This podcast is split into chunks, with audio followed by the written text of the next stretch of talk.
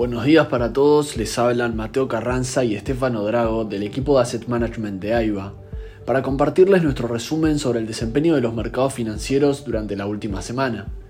Inflación y Fed fueron dos de las palabras más utilizadas en los comentarios del mercado financiero en 2023, ya que la economía continuó navegando un ciclo poco convencional en el que las decisiones de la autoridad monetaria estadounidense parecerían determinar por completo el rumbo de los mercados. La primera semana completa de operaciones en 2024 nos trajo nuevas lecturas sobre la inflación, dando indicios a los analistas de cómo continuará evolucionando la economía más importante del mundo. Las acciones aumentaron a lo largo de la semana, con las acciones de gran capitalización y crecimiento, así como el Nasdaq, que se centra en tecnología, creciendo casi un 3.1%, superando al mercado en general. En segunda posición terminó el S&P 500, que cerró la semana un 1.84% al alza, y por último el Dow Jones, que subió un 0.34%. La semana comenzó de manera negativa en Wall Street con los rendimientos de los tesoros americanos al alza y los mercados accionarios reaccionando a esta suba, con los analistas pendientes de los datos de inflación que serían publicados contra el final de la semana y que podrían determinar las medidas a tomar por las autoridades de la Fed. El jueves, el Departamento de Trabajo de Estados Unidos informó que los precios al consumidor, o CPI, subieron más de lo esperado en diciembre, con los estadounidenses pagando más por vivienda y salud. Los datos del día mostraron que el IPC general aumentó un 0.3% el mes pasado, lo que representa un un aumento anual del 3.4%. Se esperaba que fuera del 0.2 y del 3.2% respectivamente. Sin embargo, los mercados no reaccionaron violentamente luego de que varios funcionarios de la Fed transmitieran tranquilidad en que la evolución de la inflación está siendo acorde a la esperada, aunque remarcaron que probablemente no haya recortes tan pronto como marzo. El viernes, los datos publicados fueron distintos a los publicados el día anterior, ya que mostraron que los precios al productor en Estados Unidos, o PPI, cayeron un 0.1% inesperadamente en diciembre, ayudando a la inflación futura a mantener su rumbo decreciente y sacando peso a la necesidad de la autoridad monetaria de mantener las tasas altas mucho más tiempo. Los costos de bienes como alimentos y combustibles diésel disminuyeron mientras que los precios de los servicios se mantuvieron sin cambios por tercer mes consecutivo, en contraste con la lectura de inflación al consumidor más alta de lo esperado del jueves. Por otro lado, el precio del barril de petróleo tuvo una semana agitada, mientras tensiones crecientes en el Mar Rojo generaron preocupación acerca de su suministro. Especialmente los precios aumentaron contra el final de la semana, luego de que fuerzas lideradas por Estados Unidos llevaran a cabo ataques aéreos. Además, la interrupción del uso del canal de Suez generado por las tensiones ha obligado a las principales compañías navieras a desviar sus buques para evitar la región y cambiar la ruta alrededor de África, lo que añade costos y tiempos al transporte.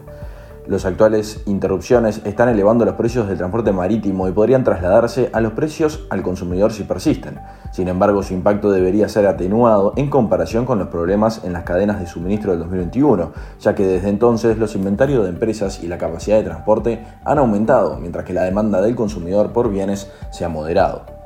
En Europa, los rendimientos de los bonos experimentaron una semana volátil, ya que los comentarios de los responsables de políticas del Banco Central Europeo fueron contrarrestadas por la moderación de las expectativas del mercado respecto a un recorte de tasas a corto plazo. La presidenta del Banco Central Europeo dijo en una entrevista en la televisión francesa que pensaba que lo peor ha quedado atrás en la lucha para reducir la inflación. También afirmó que las tasas de interés probablemente hayan alcanzado su punto máximo. En línea con estos comentarios, el martes fueron publicados los datos de inflación en Alemania, que mostraron una caída mayor a la esperada, reforzando la idea de que la inflación está en el rumbo deseado por la autoridad monetaria. Adicionalmente, cifras publicadas el último día de la semana mostraron que la economía inglesa creció más de lo que anticipaban los analistas, compensando las pérdidas que habían registrado el mes anterior. En definitiva, la semana pasada fue una semana agitada para la economía del viejo continente, pero que terminó con leves variaciones, con el Eurostock 600 creciendo un 0,12% al cierre. En los mercados asiáticos, el Nikkei japonés fue el mejor rendimiento en la semana, creciendo un 6,9% hasta alcanzar un nuevo máximo de 34 años. Las expectativas de una postura sumamente laxa por parte del Banco de Japón fueron un impulsor clave del repunte del Nikkei, especialmente mientras los mercados esperan más medidas de estímulo en Japón tras un devastador terremoto la otra semana.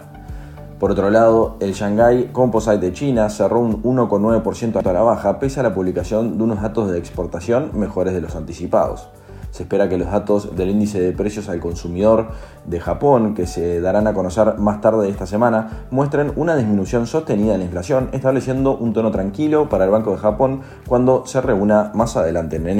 En el plano corporativo, Boeing fue el centro de atención a lo largo de la semana, en la que vio caer el precio de sus acciones un 12.6%, después de que se informara que se descubrieron piezas sueltas en algunos modelos en tierra del avión 737 MAX 9 del fabricante de aviones, tanto por United Airlines como por Alaska Airlines, luego del accidente en el que una parte de uno de sus aviones se vio desprendida en pleno vuelo el fabricante de aviones, el principal regulador aéreo de Estados Unidos y las aerolíneas estadounidenses aún están discutiendo las pautas de inspección para el 737 MAX 9 que abordarían las deficiencias de seguridad luego del incidente ocurrido. Por su parte, el jueves, Microsoft superó a Apple como la empresa más valiosa del mundo, después de que las acciones del fabricante del iPhone cayeran un 3.5% desde inicio del año, debido a preocupaciones sobre la demanda en descenso de sus productos. Las acciones de Microsoft subieron un 5.6% en la semana. Por otro lado, el viernes comenzó la temporada de resultados del cuarto trimestre de 2023. Bank of America cayó un 1.06% después de que sus ganancias del cuarto trimestre se redujeran debido a que el prestamista asumió cargos extraordinarios por valor de 3.700 millones de dólares. Por su parte, Citigroup subió un 1.04% después de informar una pérdida de 1.800 millones en el cuarto trimestre y afirmar que esperaba más recortes de empleo. Por último, JP Morgan Chase bajó ligeramente un 0.73% después de informar de su mejor beneficio anual y pronosticar ingresos por intereses más altos de lo esperado para 2024. Luego de un comienzo complicado para los mercados alrededor del mundo, los inversores entran en esta tercera semana a la espera de los datos de inflación de la Unión Europea y Gran Bretaña a mitad de semana, claves para determinar el futuro de la política monetaria del viejo continente. Adicionalmente, se espera la publicación de las ventas minoristas de diciembre de Estados Unidos.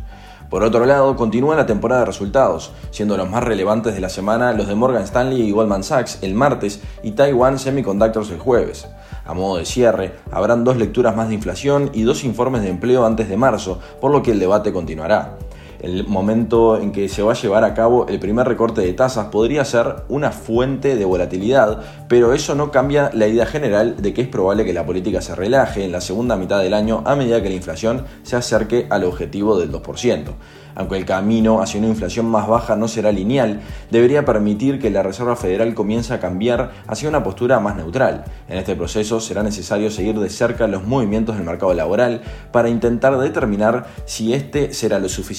robusto como para soportar la gran suba de tasas efectuada en los últimos tiempos. Hasta aquí llegamos con nuestro resumen semanal de noticias. Cualquier consulta o comentario adicional no duden en contactarnos a través de nuestra casilla de Investment Support. Muchas gracias.